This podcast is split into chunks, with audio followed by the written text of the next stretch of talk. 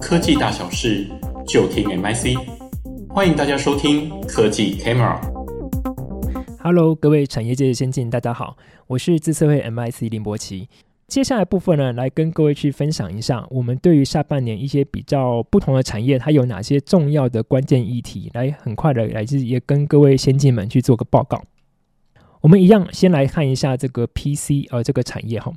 通膨。哦，其实是物价的上涨，而物价本身是由供跟需两个地方来去决定的。需求面呢，已经很明显的都知道说，下半年的需求看起来是状况不是这么好，所以其实整个通膨呢，还是来自于说我在供给端的成本还是持续的高昂所引引发的。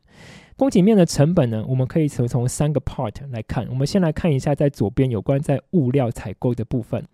在所有的物料里面呢，根据我们对于整个供应链相关的掌握，我们可以看到说，在 IC 料件的部分啊，虽然看看起来整个缺货的状况是相较于去年已经有所有所趋缓了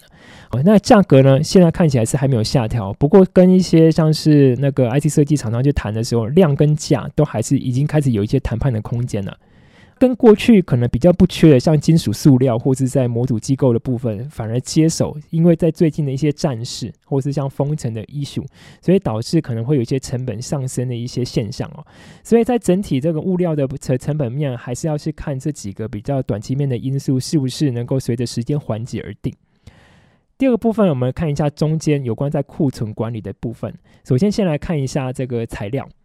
过去呢，我们在看到说，其实因为大家为了要去维持自己一些比较好的一个营运效率哦，它会比把库库存是压到一个比较低的水准。不过在今年，在近年，包括像是疫情、战事或封城等等各式各样的因素，很多的厂商哦开始思考说，我怎么去强化我自己的韧性哦，这跟我们今天的主题韧力是有关系哦。那提高韧性，其实最土法炼钢的方式就是我去提高我的冗余。好，也就是说，我只要是把库存备的比较多，我一旦发生断裂，我就可以去解决这个问题。所以呢，其实可以看到说，现在慢慢有很多材料库存的部分，大家开始会积极的去做一些备货。所以高的库存水位呢，现在可能未来可能会变成一个产业的新常态。至于在成品的部分，哈，我们先来看一下通户通路。过去在去年呃去年年中的时候，那时候其实发生很严重的塞港的问题。第四季慢慢这个塞港的状况缓解之后，通路手边的库存呢已经慢慢都已经出货，所以现在已经是已经都回到比较健康的水准。但是因为下半年啊、整个那个、呃，大家对于这个消费的市场景气会有点担忧，所以他们即使是库存已经都出掉了。但是也没有很积极的是跟上游这些制造商去做一些拉货的动作，所以导致现在有很多在那个那个制造商这边呢，其实就累积了很多成品的库存，所以整个库存水位是不是有机会是继续往继续能够去回归到比较健康的状态？其实还去看说整个消费者景气是不是能够恢复啊？最后在那个物流，物流其实要看的也是跟刚刚前面物流采物料采购一样，要看这个短期的那个黑天鹅是不是能够解决。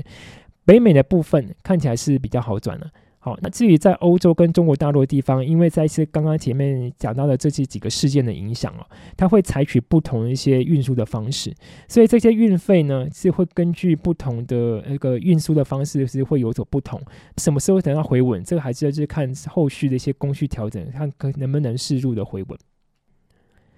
在产品方面，哈，我们来特别来谈一下电竞 PC，是我们是有比较看好的一块那个领域，哈。那我们从供需两个角度来看，首先先看供给端，供给端呢，是因为在下半年的部分有一些新的显卡的上市。哦，所以使得一些像是电竞 PC 可能是会带的带起一波这个消费的热潮。或许呢，就是可能就有些有些先进会觉得说，哎，其实每年都会有显卡新品的上市，为什么今年会特别明显呢？其实我们就拿去年为例哦，去年是因为有一个市场上有很高的挖矿的需求。那挖矿我们都知道说，其实是需要显卡这个设备。去年就是挖矿实在是太热了，所以市场上的一些显卡几乎都已经被挖矿的需求踩那个就收刮一空，导致那个电竞 PC 的部分可能是没有很很好的显卡来去做使用，所以整个标题表现是不好。在今年的状况呢，整个挖矿因为它的需求其实是有降低的。哦，那为什么会降低哦？这个事情也跟各位去做个报告。这个我们知道说，其实现在因为通膨的影响，所以其实是现在有很多各国的央行会采取一个快速升息这个动作。通常升息会首当其冲的是一些比较高风险型的资产，就是加密货币。所以我们可以看到说在，在最近这一两个月，大家如果是有在买、在投资这个加密货币的话，都可能都知道说，这个加密货币在在最近这一阵子其实表现得非常不好。好，所以导致说，其实我今天即使是买了很多显卡，然后再去做挖矿，其实也得不到就是很好的报酬。另一部分呢，也有部分的一些那个加密货币，像以太坊，哦，他采取一个不同不同的一个证明方式来去决定说，就是你每个矿工可以拿到多少的加密货币。现在都采取一种说，过去是采取说，哎，谁的算力比较高。我今天就给你比较多货币，可是现在以后是说，谁手中所持有的加密货币比较多，那你可能就会可以得到挖到比较多的矿，所以代表是说，其实你即使有再好的显卡。哦，那你其实你得到报酬也不是那么高，所以整个挖矿需求就降低，导致说整个电竞 PC 因为有足够的显卡，它的表现是比较好的。那我们从整个电竞的这个 PC 来看的话，看起来是整体的状况其实有呈现一个，无论是在在那个出货量或是在营收在渗透率上面，都有一个稳定上升的现象。回到我们今天的主题，在谈认力啊这个概念哦，无论是呃市场上现在是无论是疫情。或是说战事、封城等地缘政治，以及是说我们在这个场次没有特别去谈这个近邻碳排，哦，这些一些比较大的趋势，都导致了。有很多一些企业本身自己内部呢，希望能够去透过一些像是数据分析跟预测的一些工具，能够去帮助我自己去去提高我的生产效率，或是说帮助我在我在库存管理上能够是去更更能够掌握这个市场的需求，而且是达到一个比较健康的水准。所以呢，像这类的企业，他们会越来越重视，是说一方面是说我在内部。啊，我今天在企业内部去做一个相关数据的串联整合，或者是说我今天更愿意跟我的上游的供应商，以及是我跟我下游的客户去共享这供应链上面的数据，这样子的话就可以帮助我是说我今天在无论在生产或者库存管理上是更有效率的。那我们刚刚前面也有提到。我如果要去做这么多的这样数据分析，其实跟云端服务商的合作其实就很重要。那云端服务商为了这样这边比较大的需求，其实会不会去强化资料中心本身，无论是量，或是说我今天本身资料中心本身效能都要有所提升哦。这里面呢就会有几个变革，那给各位去做个参考。首先，我们来看一下左上角有关永续性跟能源效率的部分呢。因为资料中心本身就是一个用水、用电啊、用能源一个非常凶的一个资产，好，它又必须符合在巴黎气候协定，希望能够在二零五零年达到一个零碳排的这个目标，所以会导致说我在资料中心的一些建置的设计上面呢，应该要更高的、更高度的使用可再生的能源。不过现在资料中心它本身的因为效能是越来越好，传统这种气冷的散热技术呢已经是慢慢不够了，所以未来可以去关注一下这个液冷的液冷式的这个散热技术，是慢慢的就会会开始是被导入到这些资料中心里面。那目前渗透率都还是比较低，那未来的发展是值得去持续观察。第二部分呢，就是我们谈到混合云跟边缘运算，因为有很多的一些企业。啊，他们本身是在运算上希望能够是速度能够是进一步的提升啊，或者是说有一些机密性的 issue，他会希望有一些资料能够留在 local 端去处理。所以资料中心，因为它资料中心在云嘛，这个资料中心跟这些边缘端彼此之间怎么去做一些数据分析的协作，也会变得越来越重要。中间的协作啊，就会需要我们讲第三点，有关在于 AI 的导入。好，这些协作包括是说一些很多大量异质资料的把数据进来之后，怎么样可以去做一个更有效率的运算，就显得更为重要。左下角资讯安全，我们今天就不再赘述。我想这个在一两年大家都很重视这个资讯安全的问题。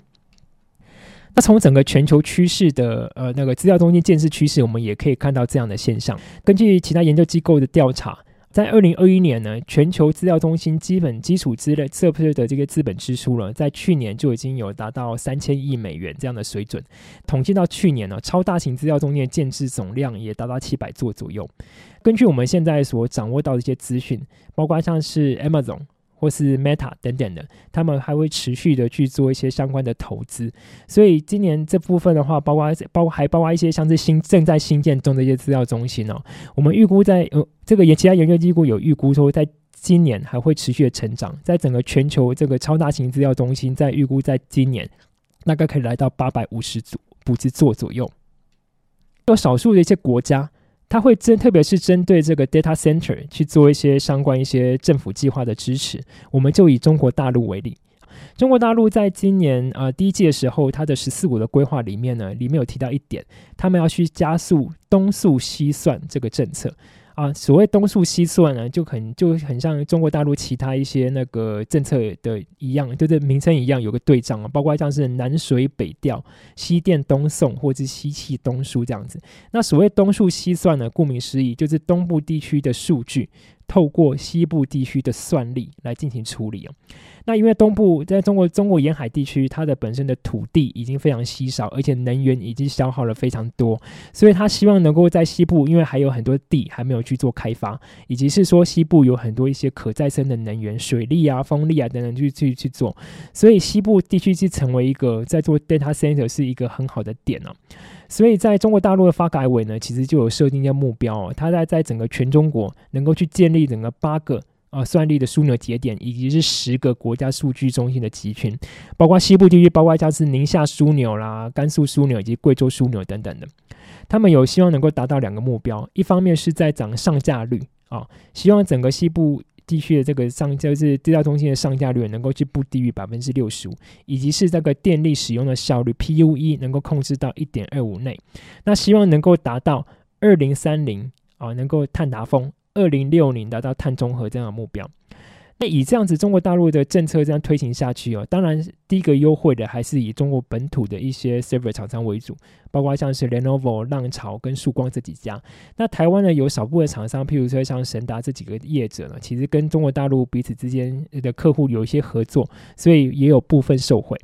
一句话来去说明，就是整个消费市场看起来隐忧还是持续的存在。不过呢，整个企业市场看起来这个需求是有接手成长，包括像是商用型的笔电。好，或者是说电竞，以及是说在 data center，好带动了整个 server 一些相关的应用，这个地方的话还是可以去乐观去看的。那另一个部分，我们来谈到半导体，半导体在至少在今年整个景气还是维可以维持到一个还蛮蛮不错的水准。之后呢，这个景气在明年度的状况是不是能够持续维持，就要看这个供需落差是不是会缩小，甚至是会变成是供过于求的状况。所以未来值得关注的是，包括这些代工厂跟 IDM 它本身扩厂以及是扩产是不是能够持续的导入？